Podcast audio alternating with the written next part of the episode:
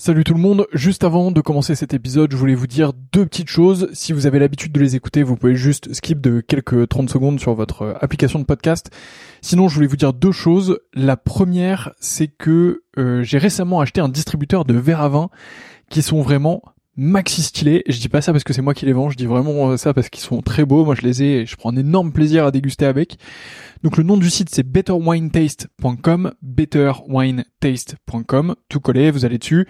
Les verres sont fabriqués en Allemagne, c'est des verres euh, qui sont euh, issus de l'entreprise Eich, euh, donc c'est vraiment très très beau, franchement le, buvant est très fin, les pieds sont magnifiques, je vous les recommande vraiment, c'est un plaisir, il y a toute une gamme, il y a un verre un peu universel pour le rouge, un verre universel pour le blanc, et ensuite il y a des verres qui dépendent un peu plus des régions, Bordeaux, Bourgogne, etc. Enfin ça vous avez l'habitude, c'est vraiment très cool.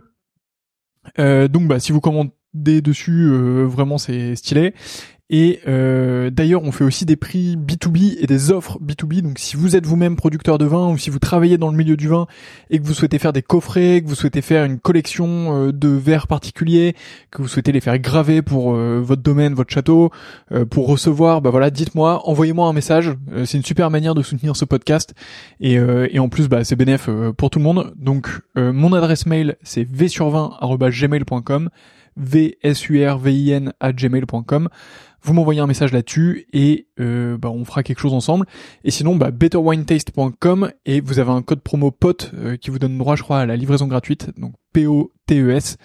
Vous avez la livraison gratuite surtout. Donc, euh, bah, c'est plutôt cool euh, pour vous. Deuxième point que je voulais vous dire, donc ça c'était le premier. Deuxième point, et après je vous laisse avec ce podcast, c'est que, euh, bah, comme vous le voyez, je m'investis de plus en plus dans le milieu du vin. J'ai vraiment envie de faire quelque chose dans le domaine, et donc du coup, je voudrais lancer une offre euh, qui consiste à faire votre cave à vin. Euh, donc, bah, si vous êtes dans le milieu du vin ou pas, et c'est un peu plus ou pas d'ailleurs, et que vous souhaitez bah, que je fasse un peu votre cave à vin, que je m'occupe un peu de vous, qu'on définisse un peu vos goûts ensemble, que je vous transmette mes trouvailles et que je vous envoie tout ça. L'objectif c'est de faire un système euh, un peu tout en un qui vous permet de d'avoir euh, bah, tout ce que vous voulez, que ce soit euh, patrimonial pour transmettre ou alors pour vous faire plaisir, pour être avec les copains ou un peu des deux. donc voilà, bah pareil, vous m'envoyez un mail v sur 20 gmail.com. Il n'y a pas encore de site web, donc bah désolé, mais mais en tout cas, bah, vous m'envoyez un mail et on pourra travailler ensemble avec grand plaisir. Donc voilà, vous savez tout. La première chose c'est betterwinetaste.com avec le code promo POTE, vous avez la livraison gratuite et vous allez voir des verres vraiment de fou furieux. Euh, et si vous êtes pro, euh, n'hésitez pas à m'envoyer un mail et on voit ça ensemble. Et euh, bah, de l'autre côté, je serais ravi de m'occuper de vos caves à vin, de vous trouver les meilleurs vins possibles pour ce que vous voulez, de vous faire une belle offre sur mesure et tout ça. Donc, bah, envoyez-moi un message et on fait ça ensemble. Voilà, je vous laisse tranquille. Bonne écoute, à bientôt.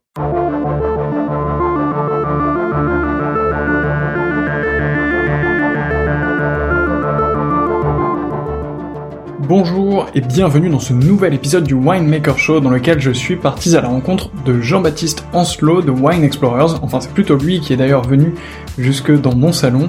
Jean-Baptiste a fait un tour du monde des vins pendant plusieurs années il nous raconte cette aventure incroyable qu'il a pu vivre, les hauts, les bas et toutes les découvertes qu'il a pu y faire.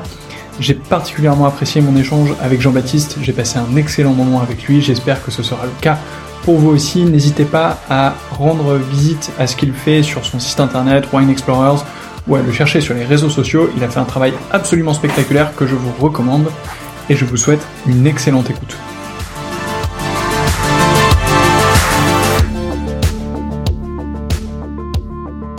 Bonjour Jean-Baptiste. Bonjour à toi. Merci beaucoup d'être venu euh, jusqu'à chez moi euh, et c'est le je suis d'autant plus euh, content que c'est le premier podcast qu'on enregistre dans mon salon chez moi donc j'espère que tu es plutôt bien installé en tout cas moi je suis ravi de t'accueillir. L'endroit est super cosy. Merci. Parfait. alors Jean-Baptiste t'as un parcours qui est extrêmement riche. Euh, t'es euh, surtout connu pour euh, Wine Explorers, qui est une aventure qui a l'air absolument incroyable. et j'espère que tu vas m'en dire beaucoup. pour la petite histoire, même si c'est pas exactement comme ça qu'on s'est connu, euh, t'as été recommandé dans un des autres épisodes du podcast par Laurent Pfeffer, donc qui est qui est vigneron en Roumanie. Que j'embrasse. Que j'embrasse qui est qui a un vin sublime aussi qui s'appelle Catleya et et qui m'avait recommandé de t'interviewer. C'était pendant le premier confinement, donc c'était il y a quasiment un an, et euh, j'ai mal fait mon travail puisque j'ai pas pris contact avec toi juste après, mais t'étais dans la liste des, des personnes interviewées, je te rassure. Je pense qu'on devait se rencontrer maintenant. Et ce qui est rigolo, c'est qu'aujourd'hui, on a la chance d'ailleurs d'être les importateurs exclusifs des, des, des vins de, de, Laurent en France, et euh, on montre aux gens que la Roumanie fait des vins sublimes. Ouais, ouais clairement, clairement des, des vins sublimes, donc. Euh, euh, donc voilà, donc euh, petite euh, une petite pensée pour pour Laurent euh, en début de podcast. alors on va parler de, de plein de choses, mais je propose que tu commences par te présenter.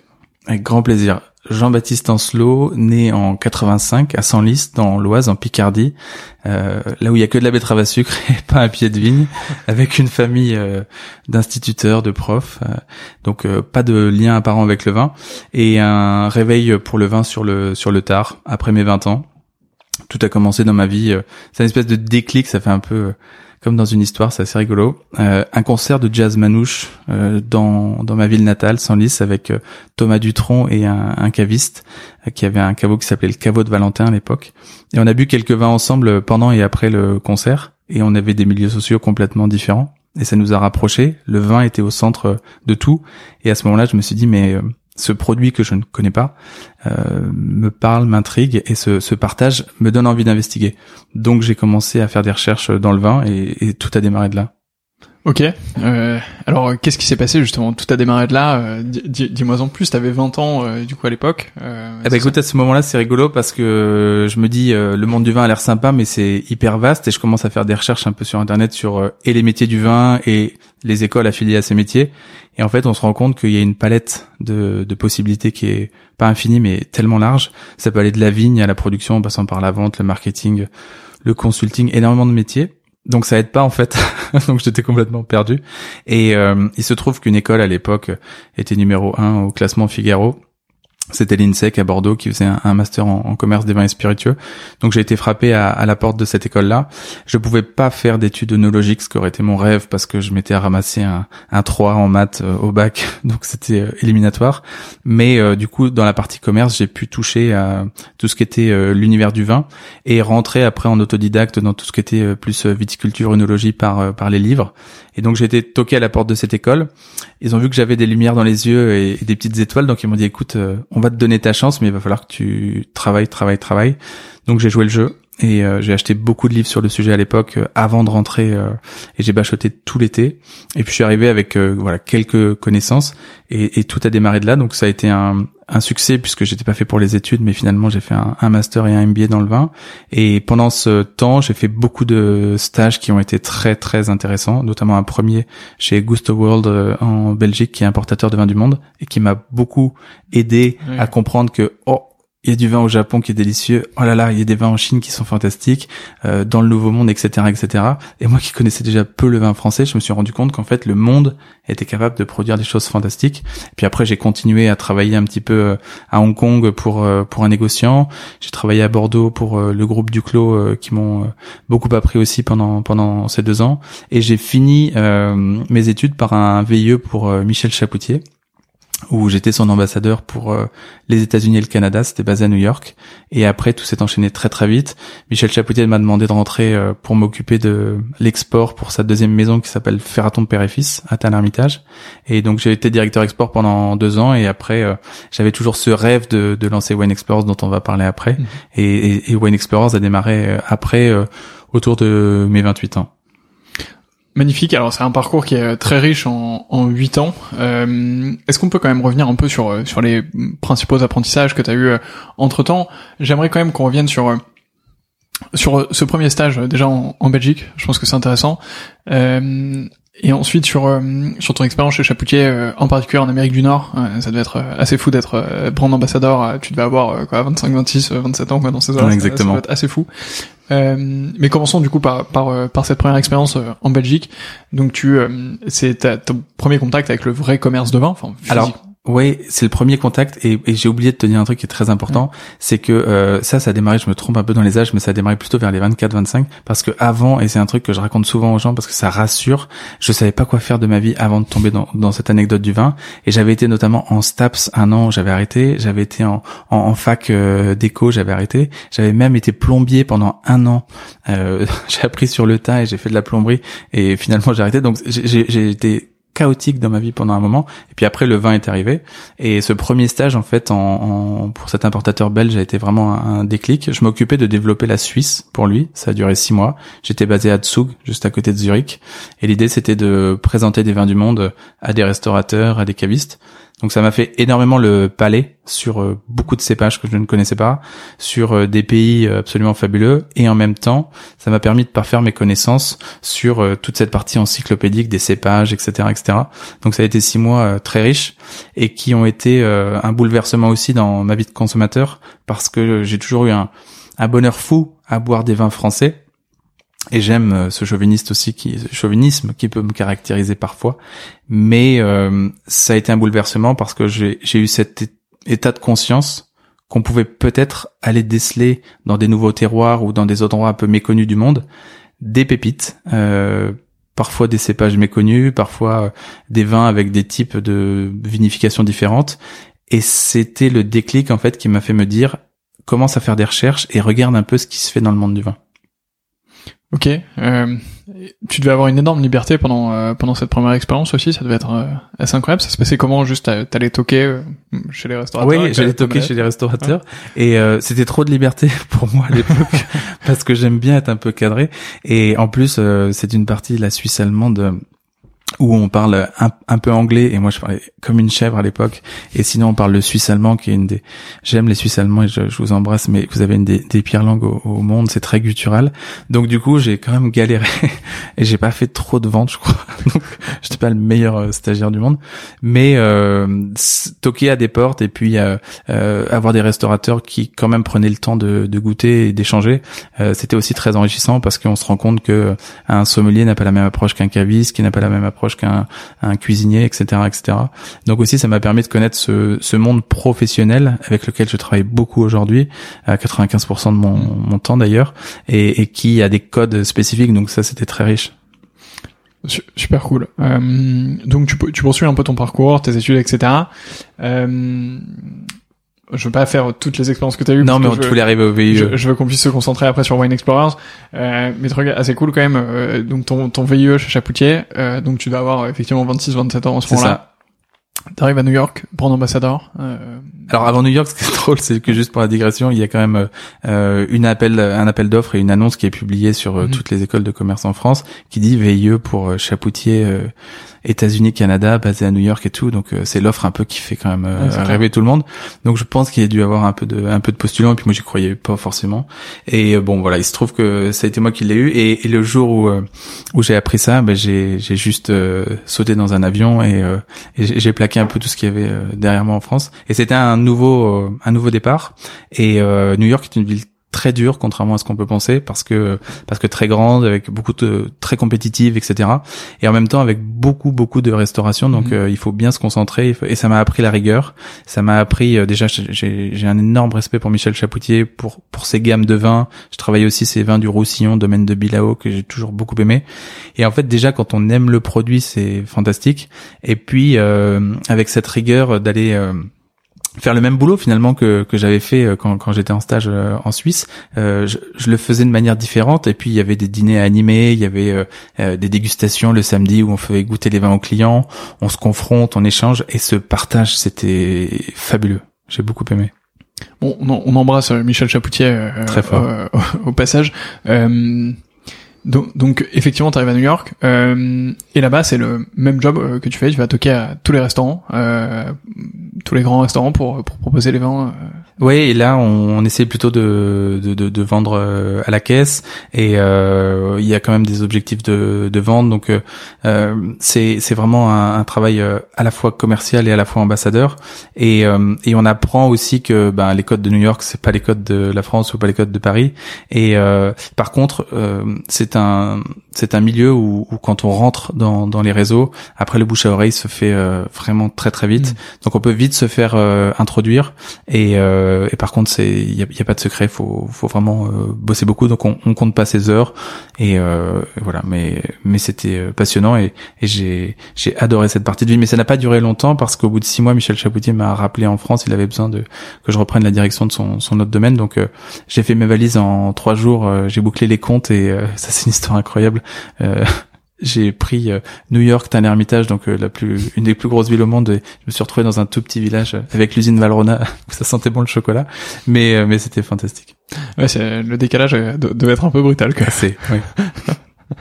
Euh, ok, formidable. Euh, et tu devais aussi voyager beaucoup du coup en Amérique du Nord, euh, Canada, etc. J'avais 35 pays euh, en charge, donc du coup, ah effectivement, j'étais beaucoup dans, dans les transports. Mais donc, comment c'est possible 35 pays Bah, ah à l'export, euh, tu il y a beaucoup de clients en fait, avait des marchés qui étaient plus ou moins gros, donc on avait euh, peut-être euh, ah dire des marchés clés. Ah oui, chez quand t'es rentré chez Chapoutier, ça. Ouais, oui, exactement. Donc là, ouais, t'as as dû voyager pas mal. ouais, énormément. 35 pays. Oui, commencé à accumuler des miles à ce moment-là. et t'avais une zone en particulier du coup aussi ou? Principalement euh, Europe, euh, États-Unis et puis euh, une partie de l'Asie. Ok, ah oui, donc donc c'est vaste. C'est vaste. De, de toutes ces années qui sont le, le, début de ton aventure dans le vin, quelles sont les, les quelques leçons, les quelques points que tu retiendrais et que tu aimerais transmettre à quelqu'un qui commencerait dans le milieu du vin ou qui se lancerait Bah, ce sont des leçons que j'apprends tous les jours en fait, que j'ai appris au début, mais que qu'on continue à apprendre tout le temps. La, la première, c'est que bah, c'est du jus de raisin fermenté, donc ça amène déjà une, une énorme humilité. Euh, premièrement parce que euh, c'est un travail de vigneron ou de vigneronne, euh, c'est voilà, c'est un travail de sol, d'humain, euh, de d'une année au moins derrière chaque bouteille. Donc euh, on n'est pas obligé de, de, de, de, prier avant d'ouvrir chaque bouteille, mais il y a quand même un, une espèce de, de respect du jus euh, qui est chouette. Et puis euh, chacun a le droit de donner son avis. Aussi, ça, je pense que c'est une règle fondamentale dans le vin. Le plus difficile pour les gens, des fois, c'est de se lancer. Je l'ai beaucoup vécu avec des proches qui disaient, j'ose pas t'en parler, je m'y connais pas. Moi, ça, ça me frustre. Donc, le plus important, c'est de dire j'aime, j'aime pas. De tout le monde a le droit de donner son avis. On peut le faire sur une peinture, on peut le faire sur de la musique. Et puis après, c'est un monde infini. Et après, Wayne Explorers euh, dont on va parler là et toutes ces années de voyage, en fait, plus on voyage, plus on apprend. C'est une palissade, plus on se rend compte qu'on connaît absolument rien. Donc euh, voilà, on, on, découvre tous les jours et euh, celui qui dit qu'il connaît tout, bon, oui, c'est peut-être trompé quoi. c'est clair, c'est clair et c'est c'est assez marrant. C'est un truc aussi que j'apprends un peu dans ce podcast, c'est que tu sais, tu peux te dire, je vais faire un podcast sur le vin. Ok ça va être riche mais je sais pas peut-être que après avoir interviewé 20 euh, ou 30 personnes euh, t'as fait le tour du sujet et, et voilà enfin il faut passer à autre chose. Et en fait pas, pas du tout tu vois, ça, ça fait euh, là je pense qu'on en est à 50 ou 60 épisodes enregistrés. En fait à chaque fois tu rencontres quelqu'un, tu écoutes des nouvelles choses, il, te dit va voir machin, qui va te parler d'autres choses et tout ça, et c'est, enfin c'est sans fin et c'est un monde, euh, comme tu l'as dit, qui est, qui est assez spectaculaire, qui va de, euh, tu vois, de, euh, de, effectivement le travail de la terre jusqu'à la vente, en passant par parfois l'architecture, les, la tonnellerie, enfin.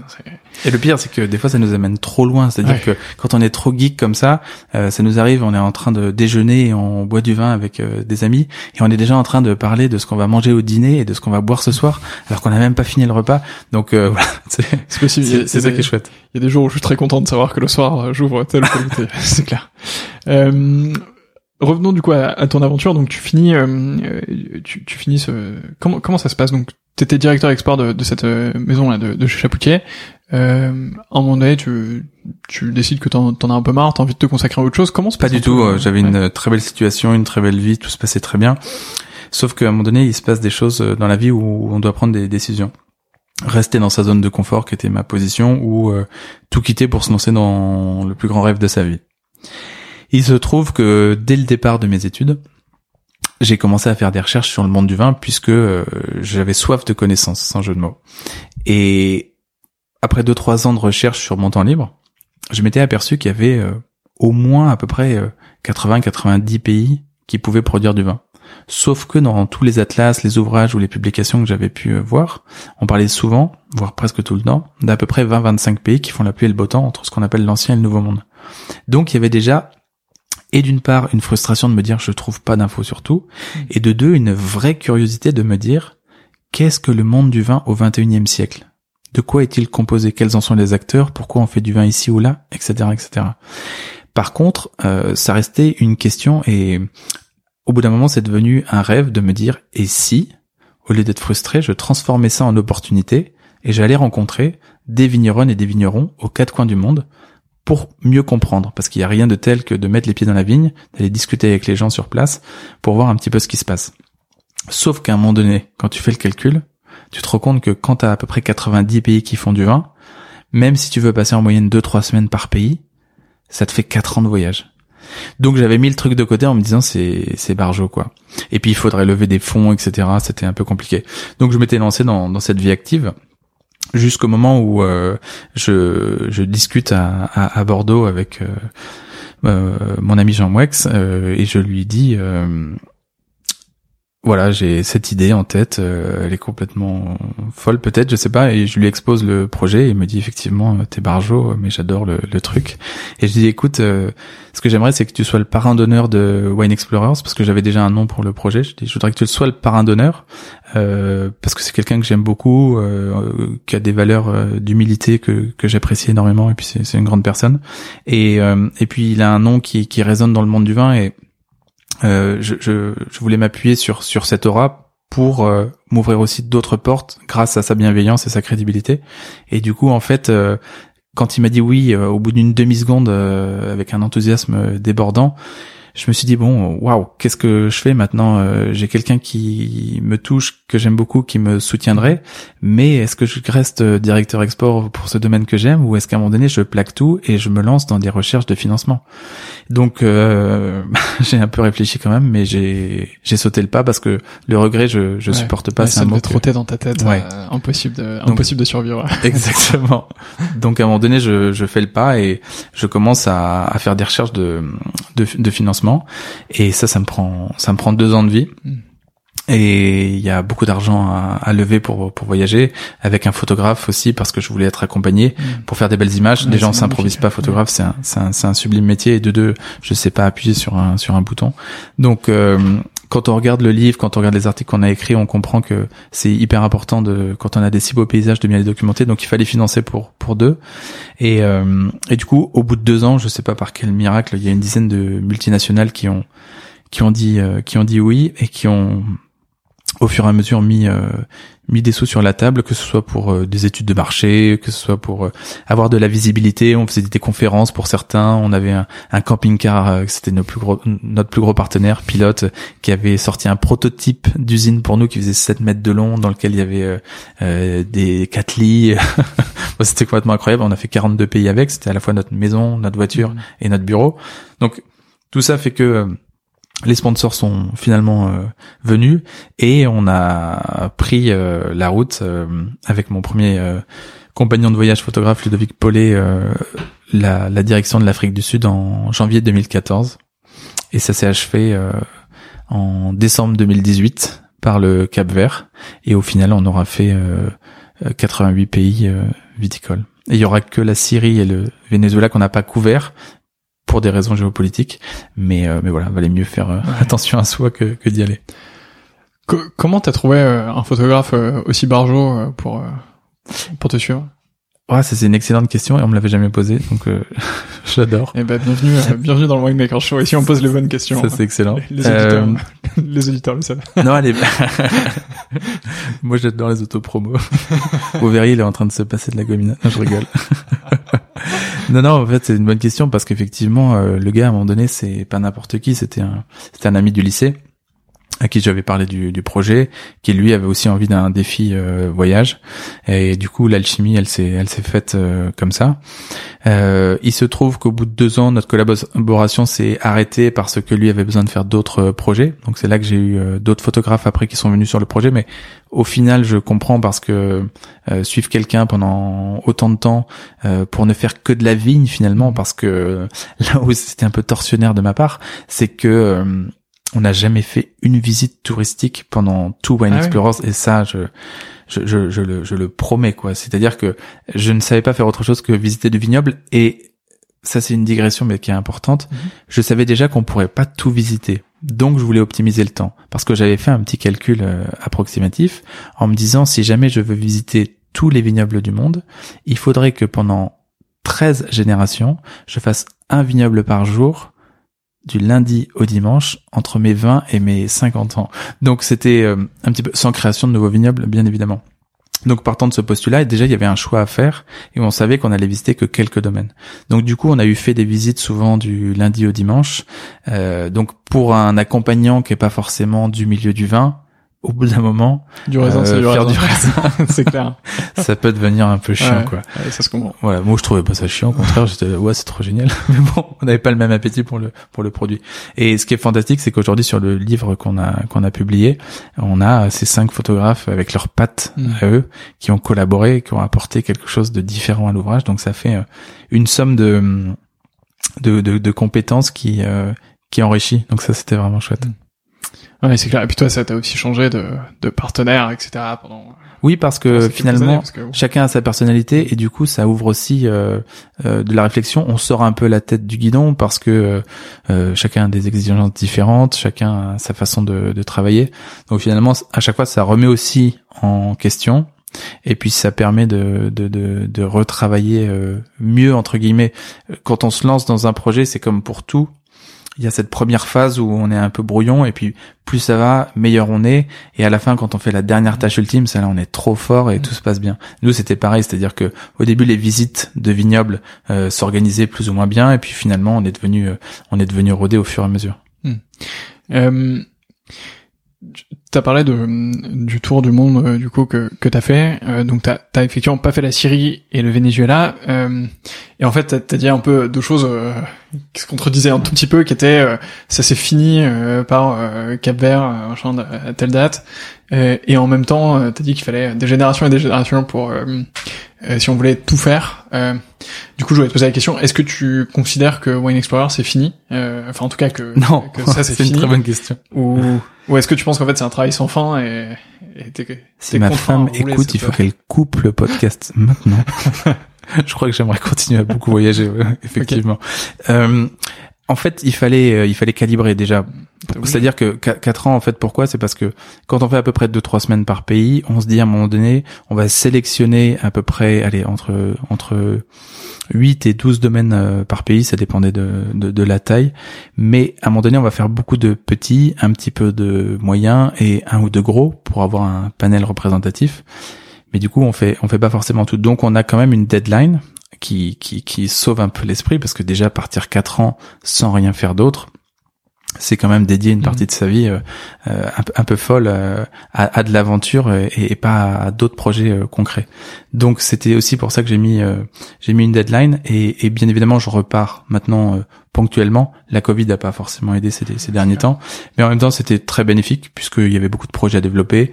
Il y a eu euh, notamment les importations qui se sont lancées euh, l'année dernière. Donc j'avais besoin aussi de, de temps pour la digestion parce que ça se digère toute cette info et puis après pour préparer euh, le concret puisque cette phase de voyage quand je l'ai imaginé c'était pour en faire euh, euh, plein de petits une espèce de, de pieuvre avec Mm. euh, une partie touristique ici euh, des bouquins là donner des cours apporter du vin euh, peut-être créer nos bars à vin demain etc etc enfin il y a, y a mille idées derrière Ouais, ouais, ouais, je me doute.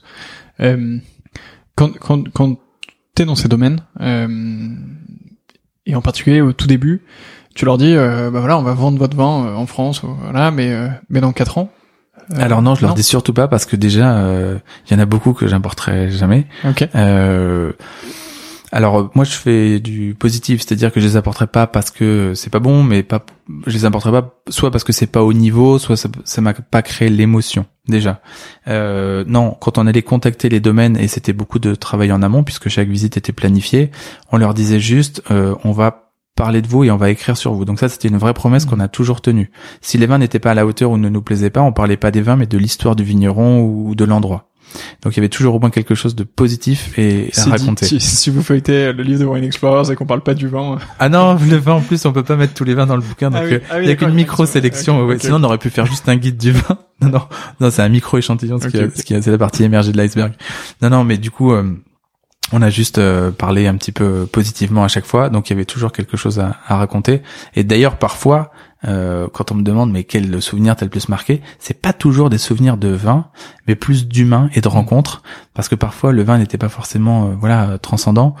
Mais, mais le- l'endroit était magique, les gens apportaient quelque chose, et, moi j'ai toujours été très sensible à, à l'humain. Donc finalement, c'était une équation assez complexe.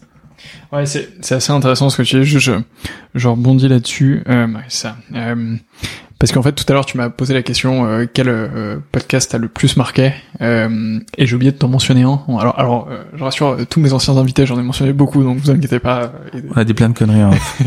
et, et enfin vraiment. Ouais tous les podcasts que j'ai fait m'ont tous euh, au moins marqué euh, d'une manière ou d'une autre, mais il y en a un qui est pas encore publié au moment où on se parle, mais qui sera publié au moment où notre épisode sortira, qui est Jean-Michel Caz, et, et ça c'était un très grand monsieur. c'était un épisode de fou et et enfin voilà. donc si vous l'avez pas encore écouté, allez l'écouter parce qu'il est, il est spectaculaire. Et ouais, c'était assez incroyable de tourner avec lui. Donc. Et tu vois, on a on a très peu parlé de vin, étonnamment. Enfin, c'était un peu une conversation évidemment sur le vin, parce que sa vie tourne autour du vin, mais euh, c'était surtout sur euh, sa vie, sur tout ce qu'il a fait, sur le paysage du vin en général, sur l'ouverture des États-Unis, sur euh, l'Asie, machin, et pas sur le produit en tant que tel. et pour autant, c'était spectaculaire comme, comme conversation. Et, enfin, c'était donc je te rejoins complètement sur sur le fait qu'il peut y avoir des histoires qui sont qui créent des souvenirs qui sont qui sont. C'est là la beauté de la chose et c'est c'est le monde du vin qui permet ça. Et je suis pas sûr, même si j'ai pas fait tous les différents univers possibles dans le monde du travail, mais le milieu du vin euh, permet justement euh, cette rencontre, ce partage euh, à, plein de niveaux différents et, et crée énormément d'émotions. Donc on n'est pas euh, dans la finance et on gagne peut-être pas beaucoup d'argent, mais au moins on a cette euh, richesse qui n'est pas calculable. Et euh, moi, par exemple, dans mon métier, qui me donne une énergie folle, et, tous les matins, je me lève avec la, la pêche parce que déjà, je me dis, mais je sais pas jusqu'à quand ça va durer. On sait jamais combien d'années on, vit sur cette planète, et il paraît qu'on n'a qu'une vie. Donc je me dis, autant en profiter. Et, et le monde du vin apporte ça. Ouais, c'est clair. donc tu finis ce tour de monde là de, de Wine Explorers. Euh, je sais pas si on te la pose souvent, mais je suis quand même curieux. Euh, est-ce que est-ce que t'as eu une galère en particulier dans le Ah ouais, il y en a eu quelques-unes. euh, bah dans ce, ce, tour du monde euh, global des, des, des, pays viticoles, il s'est forcément passé euh, plein de trucs croustillants. Et d'ailleurs, un de mes grands rêves, ce serait de prendre le temps un jour de pouvoir coucher sur le papier euh, de manière un peu romancée, comme à la Sylvain Tesson, tous les, mmh. toutes ces anecdotes euh, croustillantes qui, je pense, raviraient beaucoup de, de lecteurs. Euh, une qui me viendrait en tête comme ça, ce serait peut-être en Thaïlande, où je marchais souvent. faut pas le dire, mais j'aime beaucoup marcher en tongs dans la vigne. Et, et je marchais avec mes, mes tongs. Et puis au bout de deux jours dans le domaine, les propriétaires m'ont dit faut quand même faire attention parce qu'il y a telle variété de serpents venimeux, telle variété de serpents, etc. Donc j'ai vite mis des chaussures montantes, mais euh, mais voilà. Après des, des, anecdotes où on a été en danger, on n'en a jamais eu. Donc ça c'est plutôt soit on a une bonne étoile, euh, enfin je sais pas, mais en tout cas on a vraiment cette cette, cette chance. Plutôt positif sur le monde finalement. Ouais, c'est très très positif et puis euh, c'est assez rigolo parce que euh, ma maman c'était euh, à la fois, ça a toujours été d'ailleurs aujourd'hui, je l'embrasse, je t'embrasse, la plus grande fan et en même temps elle avait des craintes quand on allait dans certaines destinations du monde qui n'était pas forcément fondée, mais des fois de la de l'extérieur, on a beaucoup d'a priori. Et je me suis souvent retrouvé de manière très, je me suis senti en sécurité dans des endroits du monde euh, euh, qu'on m'avait un peu décrit comme étant euh, pas forcément safe, mmh. alors que des fois je me promène en, à côté de chez moi ou en banlieue parisienne et je me sens moins en sécurité. Donc ça aussi c'est c'est paradoxal. Et, le, monde est beau et il y a beaucoup d'endroits du monde où oui il fait bon vivre et, et en fait bah, il y, a, y, a, beaucoup de gens bien partout. Hein, donc suffit de faire des bonnes rencontres et tout se passe bien quoi. Ouais, c'est clair. Et, euh, ouais, c'est, je pense que le voyage t'apprend beaucoup ça. J'ai, je pense, mille fois moins voyagé que toi du coup, mais euh, on peut pas comparer. ouais, c'est clair. Et euh, mais c'est vrai que c'est quelque chose que le voyage t'apprend, le fait de bouger, en fait de de te, rendre, de te rendre compte que tu es bien ailleurs aussi et que. C'est ça. Tu vois, ça, ça, ça m'inspire un truc que je veux te raconter absolument. C'est au Cambodge, il y a un domaine viticole et c'est euh, bon voilà, le monsieur il faisait des, oranges avant et puis il savait que tout le monde faisait des, oranges dans son pays, donc il a voulu se différencier, faire du vin. Il est parti de zéro, il a il a lu deux trois bouquins et il commence à faire du vin. Alors Aujourd'hui, ça commence à fonctionner son domaine, mais c'est vraiment pas connu. Il a pas de site internet, etc. Et je l'ai rencontré. Euh, j'ai eu son contact grâce à un, domaine en, Thaïlande. Donc le domaine en Thaïlande me met en contact avec lui via Facebook. On échange sur euh, Messenger avec euh, lui, son fils, qui lui traduisait un petit peu en anglais parce qu'il parle pas un mot d'anglais. Et on avait un échange qui était vraiment assez approximatif. Et à un moment donné, on cale que je suis en Thaïlande et je vais pouvoir aller au Cambodge euh, par chance et je peux à telle date euh, aller les voir, mais on n'a pas d'échange autre que ce messenger. Donc à un moment donné, je prends quand même euh, un avion puis deux bus et je suis perdu au milieu de nulle part et j'espère que à l'arrivée de ce deuxième bus, il y aura peut-être quelqu'un pour m'attendre.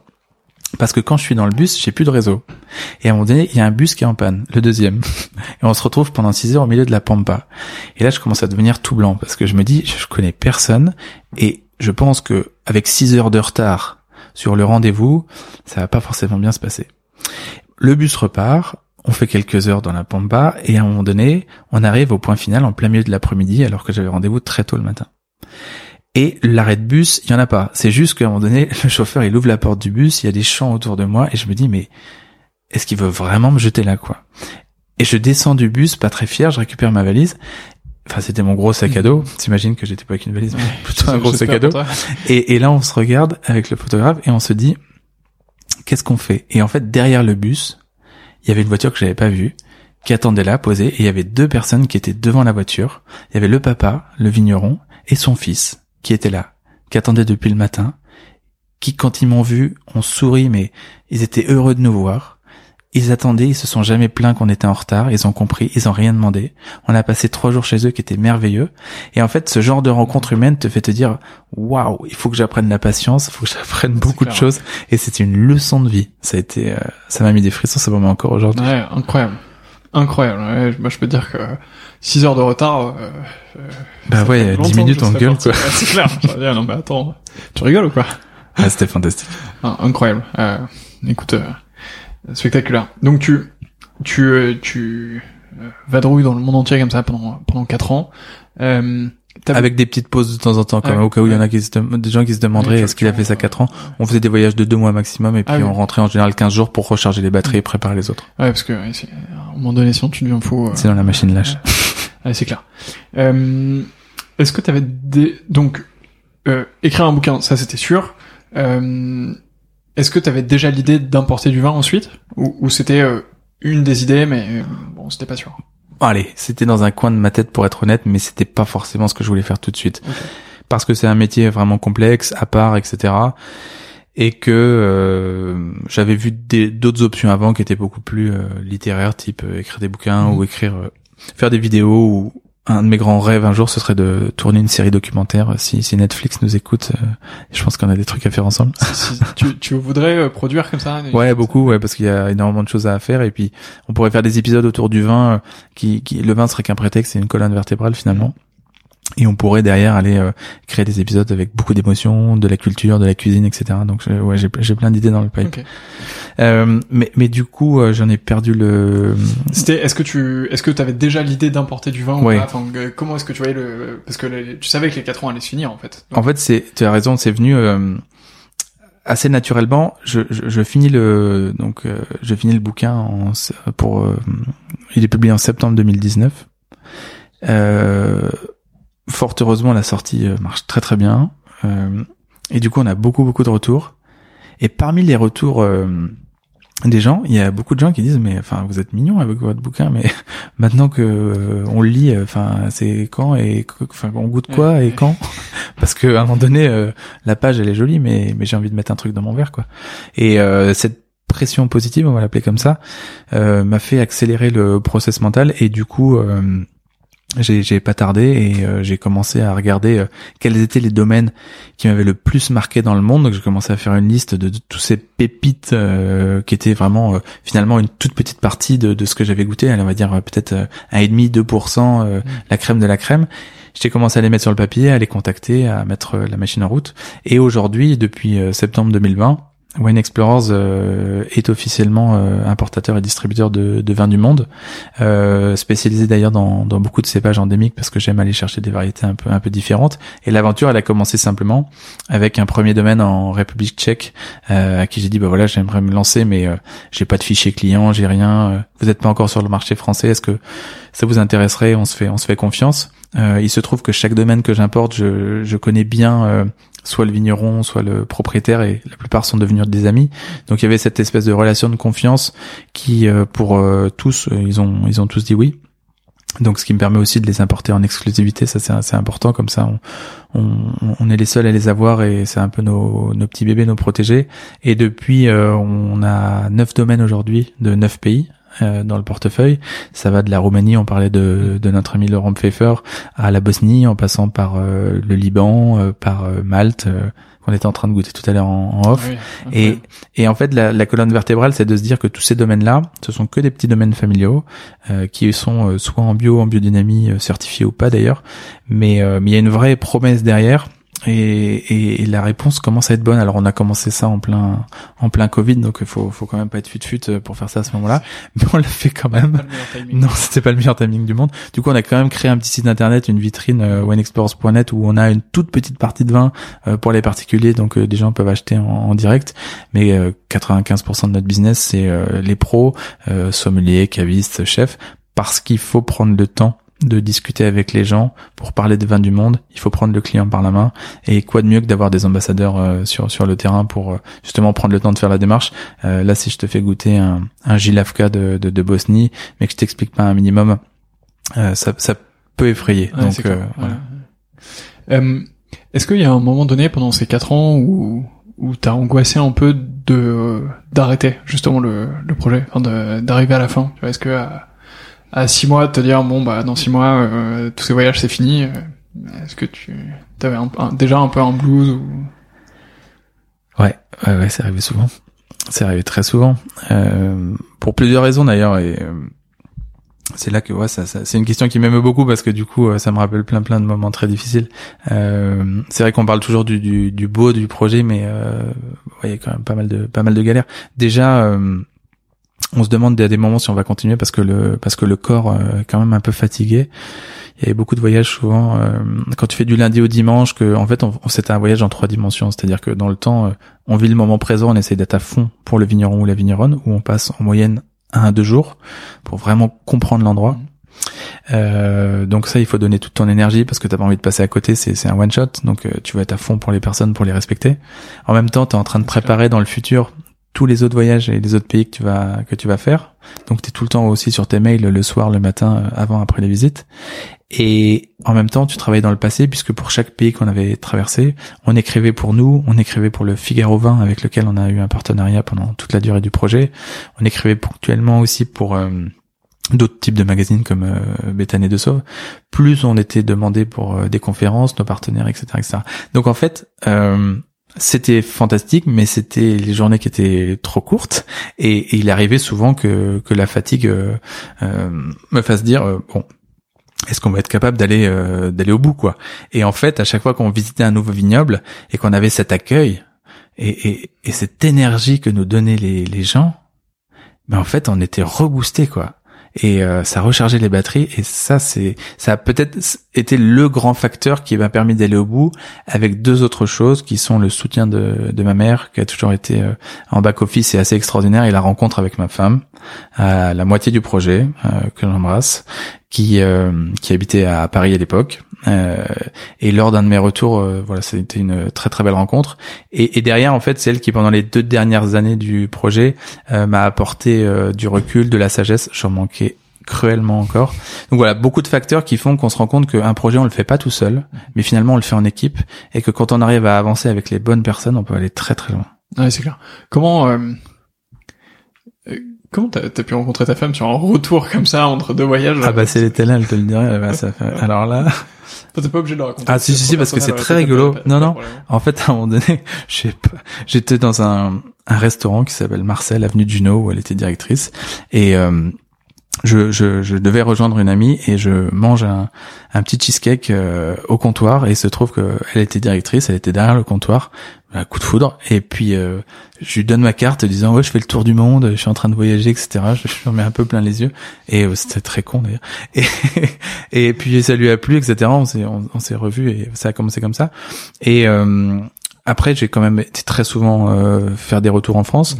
Et puis ma femme euh, soutenait beaucoup le projet, nous a accompagnés aussi sur son temps libre sur une dizaine de pays en tant que spectatrice pour comprendre un petit peu ce qui se passait, euh, de la Grèce au Caucase, en passant par des pays comme la Turquie par exemple. Donc tout ça mis bout à bout, même si c'était un extrême défi que de mener à la fois une vie sentimentale et une vie professionnelle euh, sur deux fronts avec autant de voyages, ça a très très bien fonctionné à tel point que euh, je termine en décembre 2018 le projet et en janvier 2019, un mois après, euh, ma femme à Bayonne a accouché de, de Louis, notre fils. Donc ouais, ouais.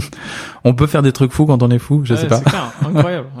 Mais c'est parce qu'on n'y pense pas avant. Si on commence à réfléchir à tout ce qu'on fait, on fait plus rien. Quoi. Incroyable. Ok. Euh, et ben bravo. Euh, bah, je sais pas, mais en tout cas, ça a dû être. La vie est belle. Ouais, carrément, ça a dû être intense. Euh, donc tu tu finis euh, ce voyage. Euh, la, la séparation avec ton dernier photographe devait être aussi assez bizarre, non? Vous arrivez à Charles de Gaulle, vous vous dites, euh, je sais pas où vous arrivez, mais vous vous dites. J'ai jamais non, c'est pas un adieu définitif parce que déjà on on continue après, c'est Brice Garcin que que j'embrasse très fort, euh, qui, a déjà lui apporté beaucoup de choses dans le projet. Il a refait, euh, il a refait les visuels, le logo, etc. Il a été, il a été fantastique là-dessus. Et puis après, comme on collabore beaucoup, euh, que ce soit sur des projets comme le livre ou des articles dans la presse, on a toujours un, un contact et un, et un lien. Et puis, même si aujourd'hui on est sur des univers complètement différents, puisque lui, par exemple, et les autres photographes font bien d'autres choses, euh, les voyages gardent euh, cette espèce de, de, trace invisible qui fait que euh, on a vécu des choses ensemble, on, euh, on soude quelque chose de très très fort. Donc c'est jamais un vrai un vrai au revoir quoi. Hmm. Ok. donc là tu tu te poses, je pose chez toi quand même quelques quelques jours. Tu te dis ok c'est fini. Euh, maintenant, il faut écrire. T'avais, t'avais, je suppose, une base quand même sur chaque domaine. Donc, tu prenais beaucoup de notes. T'avais évidemment toutes les photos en plus. Donc, donc t'avais une, une base. Mais est-ce que t'as écrit au fur et à mesure le, le bouquin ou t'as tout repris d'un coup euh, Tu t'es enfermé et... Alors pendant le pendant le voyage, j'avais deux façons de travailler. J'avais euh, pendant les visites euh, des carnets Moleskine. Mhm. J'ai dû en remplir 18 euh, en, en 4 ans, des gros carnets, euh, pour écrire tout un tas de choses, euh, à la fois journalistiques sur euh, les infos techniques des vignobles et puis sur les, les anecdotes en off, les restaurants, etc. Et j'avais aussi les, tableaux Excel pour les dégustations sur sur ordinateur. Donc toute cette base de données qui a été gardée bien précieusement m'a aidé dans l'élaboration du, du livre pour la partie histoire et puis pour la partie vin mais le livre est parti d'une page blanche en fait, c'est-à-dire que euh, il m'a fallu déjà quelques semaines pour euh, pour digérer. Euh, j'avais déjà un éditeur qui était prêt à faire le, le livre, donc ça c'était ça c'était chouette. Il m'a laissé un peu de, de temps pour me remettre un petit peu d'aplomb après tous ces voyages là, pour, parce que ça a quand même été un moment extrêmement violent et, et brutal dans ma vie, que de, de me resédentariser. J'aimais bien dormir euh, chaque soir dans un endroit différent. Et, euh, et aujourd'hui, j'apprécie le, le, calme d'ailleurs d'avoir mon chez moi. Mais, euh, mais ce bouquin était un, un, très beau travail en, à quatre mains avec l'éditeur. Et on savait pas trop quoi faire au début. Je savais que je voulais faire un livre, mais je savais pas quoi. Et en fait, quand tu as autant de matière, tu te dis, je fais quoi? Je fais une BD, je fais un guide du vin, un atlas, un beau livre de photos, etc. Et, oh, oh, les projets peuvent être multiples en fait, mais il faut bien commencer par un et alors du coup, euh, on a essayé de faire un hybride. Euh, voilà, c'est aujourd'hui un bouquin qui fait 336 pages dans lequel on a un chapitre pour chaque pays producteur de vin dans le monde. On n'a pas toutes les régions viticoles qui sont présentes euh, parce qu'il aurait fait 800 pages le bouquin, donc il y a des, il y a des choix, voilà. Mais on y trouve à la fois de la belle photo, c'est-à-dire des photos pleines pages, à la fois des anecdotes, des infos extrêmement techniques. On a travaillé avec tous les organismes viticoles euh, du monde. Euh, on a travaillé avec l'OIV notamment, et euh, ça nous a permis d'actualiser tous les chiffres après les quatre années de voyage. Donc c'est-à-dire de, pouvoir avoir une, une data propre à présenter aux consommateurs. Ce qui fait que dans le livre, en fait, si t'es geek de vin et que tu veux de l'info ultra pointue, tu peux peut-être en trouver via tous ces chiffres ou la partie histoire, puisqu'on a repris l'histoire de chaque pays viticole. Mon éditeur, en plus, j'ai la chance qu'il est, il est historien de métier, donc c'était fantastique. Et puis à côté, si t'es pas du tout dans le vin et que tu te dis, moi j'y connais rien, mais j'ai quand même envie de le feuilleter, il y avait cette volonté de rendre le livre accessible à tout le monde. Donc, comme il est classé par ordre alphabétique, l'idée c'est que tu peux euh, piocher ou, l'ouvrir euh, comme ça à la volée et euh, aller voir des belles images, prendre une rubrique au pif, un portrait de vigneron ou de vigneronne, une anecdote, le saviez-vous, etc.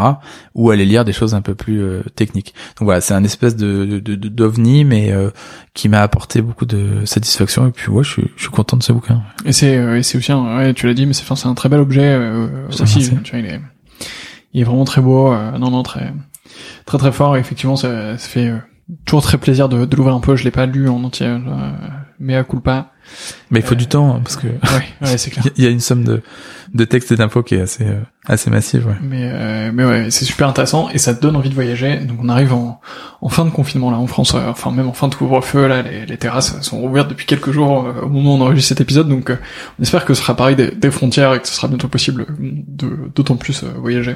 Oui, parce que voyager de temps en temps par par l'image à distance, c'est chouette, mais à un moment donné concrétiser, c'est quand même beaucoup mieux. Donc ouais, euh. Bah, ça donne croisons les doigts. ça donne soif et envie de voyager. Donc, Euh, donc, euh, bon, en tout cas, c'est réussi. Euh, donc tu, tu publies ce livre, euh, les retours sont du coup euh, excellents. Les gens te demandent où est-ce qu'ils peuvent, tes lecteurs te demandent où est-ce qu'ils peuvent trouver ces vins à boire. Tu dis bon, bah, bah, ça peut être smart de les de commencer à importer. Tu commences. Euh, ça, ça doit être super dur d'importer du vin euh, en France. Ça doit être une tonne de régulation. J'ose pas imaginer. Alors peut-être que déjà si c'est, euh, tu me dis que t'as commencé par la République Tchèque. Déjà si c'est à l'intérieur de l'UE, ça doit être un peu plus simple. C'était vu pour ça. Mais, Exactement. euh, mais ça doit quand même pas être, euh, ça doit quand même être une tannée. Oui, c'est vraiment un métier à part entière pour euh, tout un tas de raisons, que ce soit l'administratif, la régulation. On parle de produits avec euh, de l'alcool, donc on est sur des denrées extrêmement contrôlées, avec des systèmes de taxation, etc. Donc sans rentrer vraiment dans la logistique de la chose, il faut bien se renseigner, bien s'entourer. Et puis savoir déléguer aussi. Donc euh, je me suis entouré d'un très très bon euh, prestataire qui euh, a ce qu'on appelle une licence sous douane. Donc du coup euh, on sous-loue cette licence d'entrepositaire agréé, ce qui permet aujourd'hui de pouvoir importer en, en toute tranquillité. Donc il s'occupe de, du dédouanement, du stockage et du reconditionnement. Et ça me permet de, de respirer un petit peu aussi et de pouvoir continuer mon, mon travail de fond aujourd'hui qui est de sourcer euh, euh, toujours euh, ces, nouvelles pépites, d'aller rencontrer aussi des futurs clients, etc. et de travailler sur plein d'autres projets que, que, que j'ai en sous-marin. Et puis aussi parce que je me voyais pas euh, dans, dans, dans cette vie que j'aime euh, faire un métier euh, euh, administratif et, et de logistique qui, qui est pas du tout ma cam et je respecte tout à fait ces métiers là mais comme il y a des gens qui le font mieux que moi je voilà j'ai j'ai délégué et, et ça c'était euh, c'était important. Mais oui c'est c'est assez effrayant et et euh, aujourd'hui j'adore ce ce métier. Mais quand on commence on sait pas. Voilà il y a une première palette qui arrive et puis il faut trouver des clients et puis euh, il faut faire goûter. Alors ça c'est le plus stressant parce qu'à un moment donné quand on quand on fait goûter les vins qu'on aime, c'est comme si on se mettait tout nu en fait. Moi j'ai vraiment eu l'impression quand j'ai eu ma première dégustation et d'ailleurs c'était avec un monsieur que j'aime beaucoup qui s'appelle Gérard Marjon euh, Qu'on que, embrasse que- aussi. que j'embrasse très fort Gérard bien. et euh, qui m'avait euh, beaucoup, aidé euh, par ses conseils pendant pendant le projet, mais qui est très exigeant aussi en, en, en dégustation à bon escient, à bonne raison. Et euh, du coup, je savais que c'était un dégustateur affûté et hors pair que j'allais affronter entre guillemets sur ces sur cette première dégustation. Et en plus, il est venu goûter avec ses, ses deux fils, euh, donc euh, j'avais un peu de pression. Et puis ils ont euh, beaucoup aimé certains vins, moins d'autres, etc. Mais le, le, le retour d'ensemble a été très très positif. Du coup, ça m'a donné beaucoup d'énergie pour pour continuer et ça a été ce premier déclic qui m'a mis en confiance et le pied à l'étrier pour euh, pour démarrer. Mais vraiment, je me suis senti tout nu pendant cette dégustation et euh, on se dit voilà, on, a aimé euh, des vins, on a voyagé, on a importé et maintenant ce ce jus de raisin fermenté, euh, est-ce qu'il qu'il va plaire? Donc voilà, c'est maintenant j'ai plus de réponses, mais au début j'étais pas fier.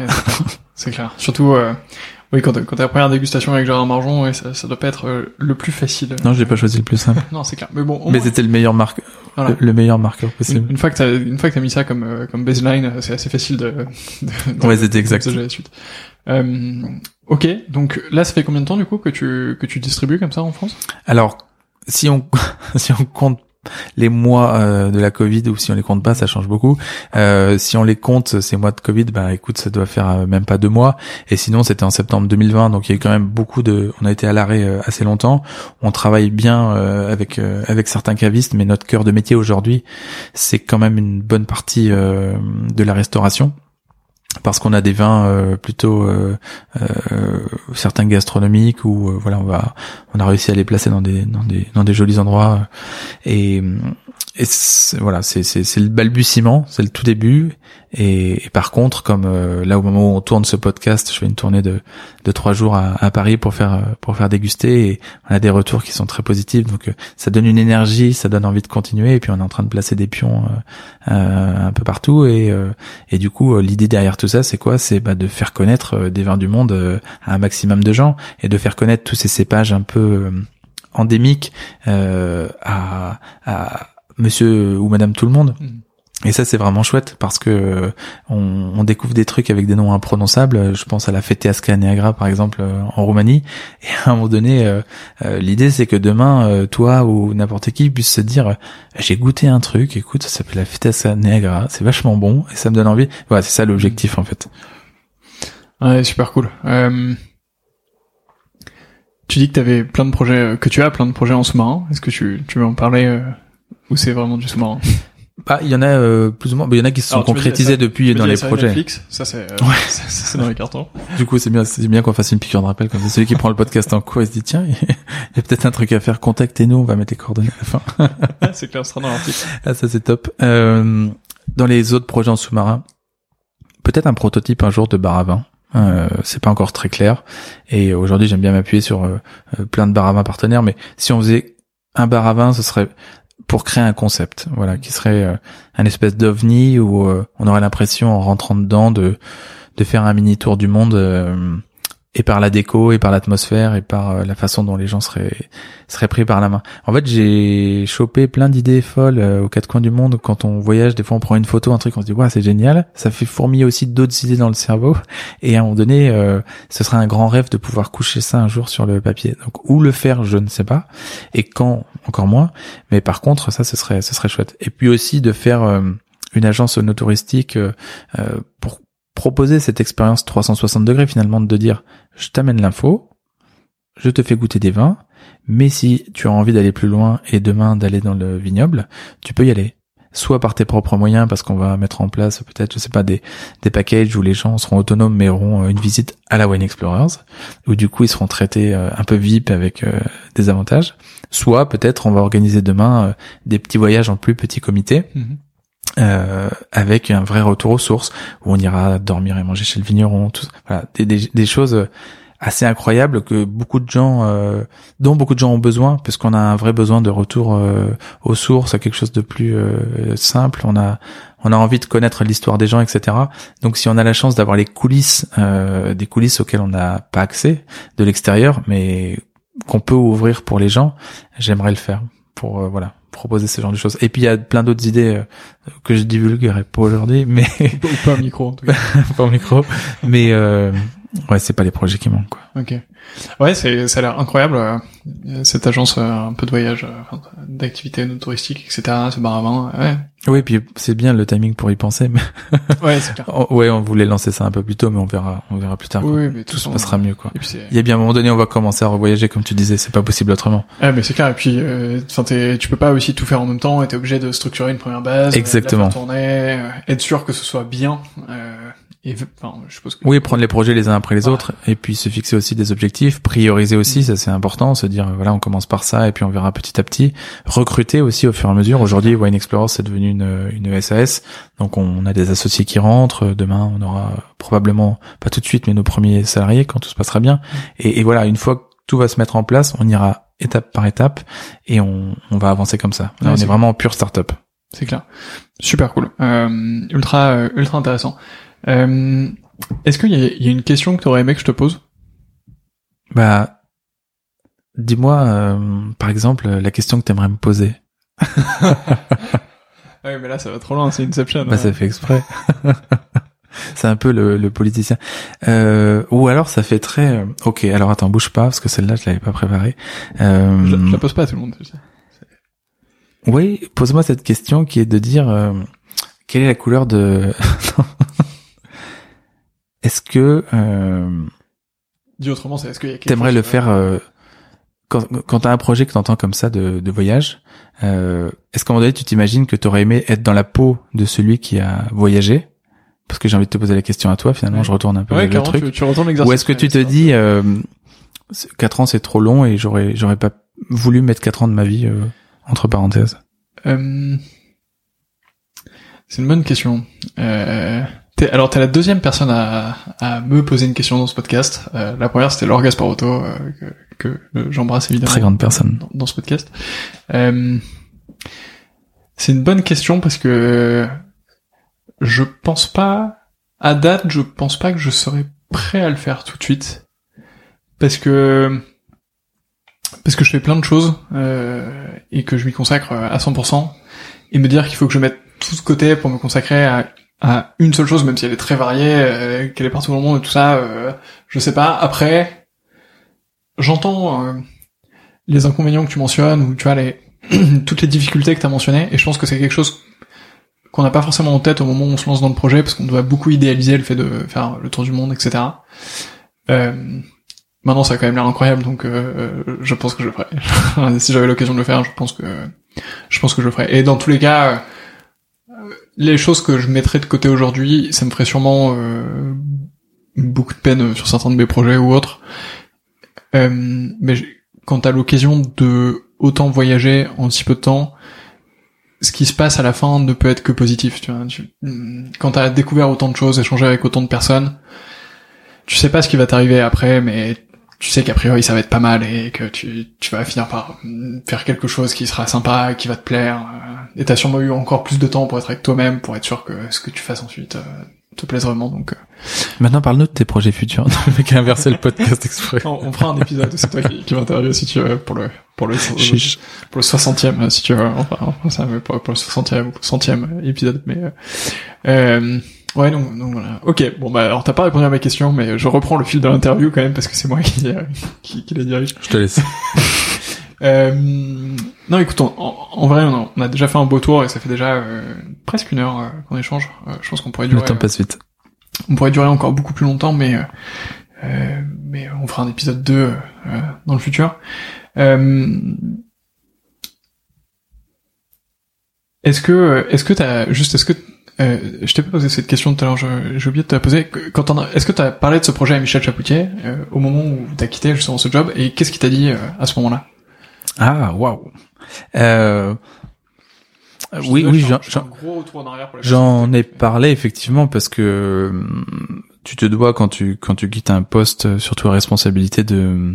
Bon, t'es pas obligé de dire ce que tu vas faire, mais je, je trouvais déontologique euh, et, et par respect euh, de d'annoncer ces projets sur lesquels j'allais me, me positionner. Et euh, oui, j'en ai j'en ai parlé à cette époque-là, mais c'était quand même encore un peu un peu flou dans ma tête, donc j'en ai parlé en disant que j'allais essayer de créer le premier recensement mondial de tous les pays euh, producteurs de vin. Et, et ça s'est arrêté là parce que euh, c'était voilà c'était à cette époque-là c'était une idée sur le sur le papier. Aujourd'hui c'est quelque chose qui a été concrétisé, mais comme il s'est passé autant d'années euh, en- entre les deux, ça restait vraiment euh, vague et flou quoi. Et tu, tu en as reparlé depuis? Non, on n'a pas eu l'occasion d'en reparler depuis, mais j'aimerais beaucoup, j'aimerais beaucoup. Après, c'est vrai que ça fait très longtemps que je suis pas allé dans les dans les côtes du Rhône euh, parce que j'ai pas j'ai pas pris le temps, mais euh, mais j'adore y aller et puis je me suis toujours promis en plus que que j'irai manger juste à côté à Valence euh, chez Anne-Sophie Pic un jour, c'est un de mes plus grands rêves. Euh, D'ailleurs, j'aimerais trop lui faire déguster des des vins à l'occasion. Donc euh, oui oui, il faudrait que j'y retourne et puis Michel Chapoutier, ça fait partie de ces personnages euh, que j'admire beaucoup pour plusieurs raisons. Déjà parce que euh, il donne sa chance à, à parfois des des jeunes recrues de, de faire leurs armes et ça c'est c'est pas tout le monde qui le fait. De deux, c'est quand même un, un, un visionnaire sur sur pas mal de choses. Et puis euh, voilà, il fait des, des, des vins qui font partie de ces, ces grands ovnis euh, français. Je pense notamment à, à ces ermitages euh, blancs et rouges. Donc euh, non non, c'était très formateur et euh, voilà, qui sait, hein, le monde est, le monde du vin est microscopique, donc euh, on aura probablement l'occasion d'en d'en papoter. euh, Je suis pas inquiet bientôt. sur le fait que tu le recroises. Que tu le c'est même certain.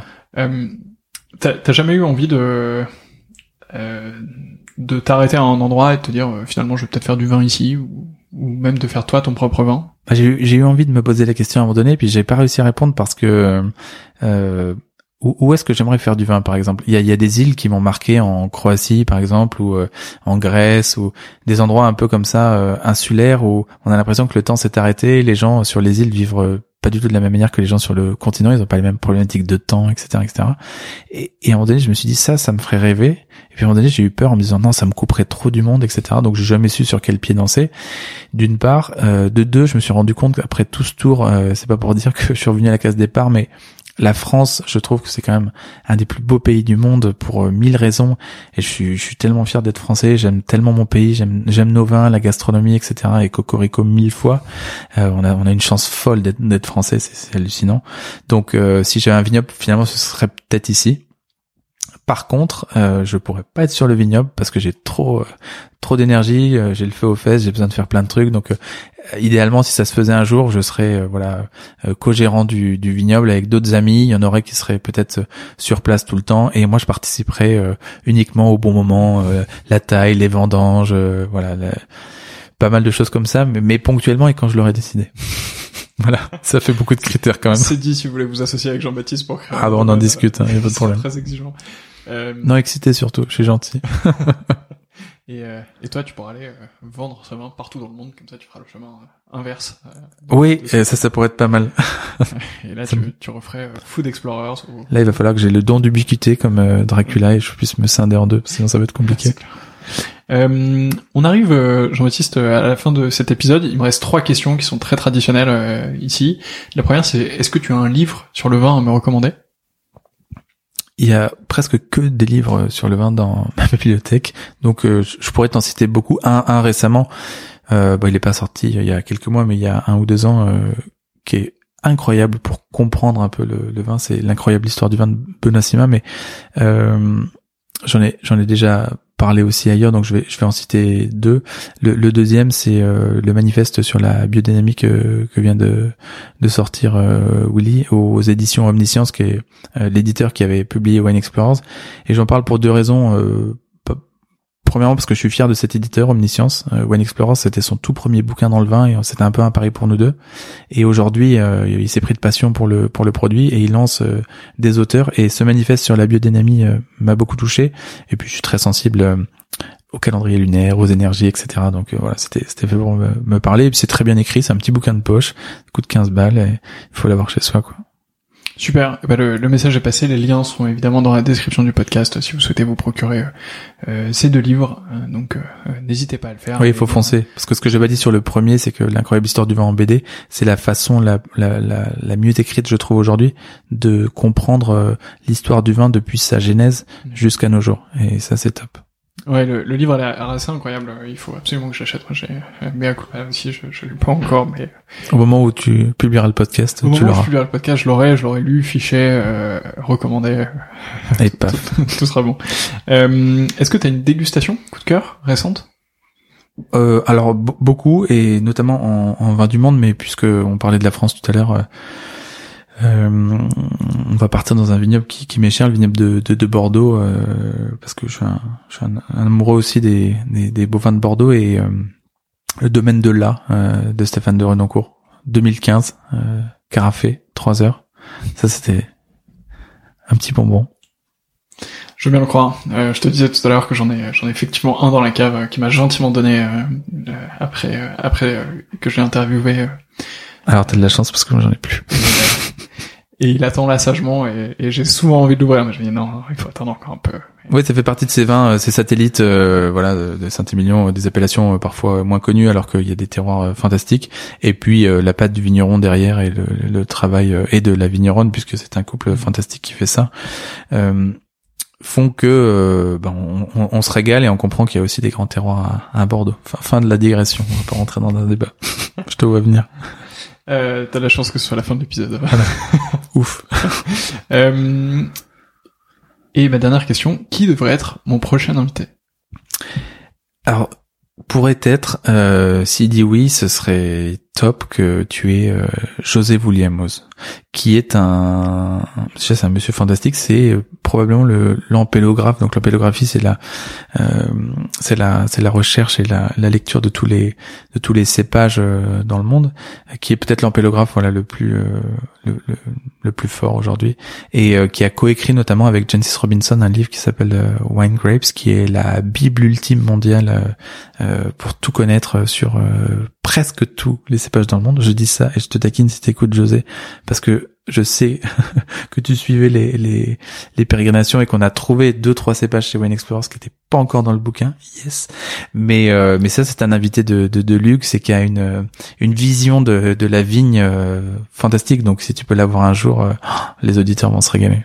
Et eh ben restez à l'écoute alors de, de ce podcast puisque vous aurez sûrement euh, l'opportunité d'écouter mon interview avec. Donc voilà, restez restez à l'écoute de ce podcast. Euh, Jean-Baptiste, merci beaucoup pour euh, pour ce partage, pour ton temps. euh, Merci à toi. Ici, euh, et merci d'être venu euh, aussi euh, jusque dans mon salon pour enregistrer ce podcast. Un plaisir et puis une belle rencontre. Donc Comme ça, euh, je, merci à toi. à domicile euh, aujourd'hui. Euh, pour les personnes qui, euh, qui nous écoutent, si vous avez apprécié ce podcast, euh, partagez-le autour de vous, envoyez-le à deux de vos amis euh, qui feront, j'espère, la même chose ensuite, et, et comme ça vous ferez euh, grossir ce podcast. Mettez-lui 5 étoiles sur Apple Podcast, c'est super important pour le faire progresser dans, dans les différents classements, le faire découvrir euh, à beaucoup plus de monde, et puis aller sur euh, wineexplorers.net, si j'ai bêtises, Exactement. c'est ça, ouais. wineexplorers.net, euh, ou euh, sur tous les réseaux sociaux, je pense qu'on n'aura pas trop de mal à te trouver. Euh, voilà, allez, allez faire un tour, procurez-vous le, le livre qui est effectivement très joli. Bon, en tout cas, tout ça vaut le coup. Tous les liens, évidemment, seront dans la description, dans l'article, etc. Donc, vous aurez pas de mal à trouver. Jean-Baptiste, encore merci et, euh, et à bientôt. On se dit à bientôt là. Bon. bon.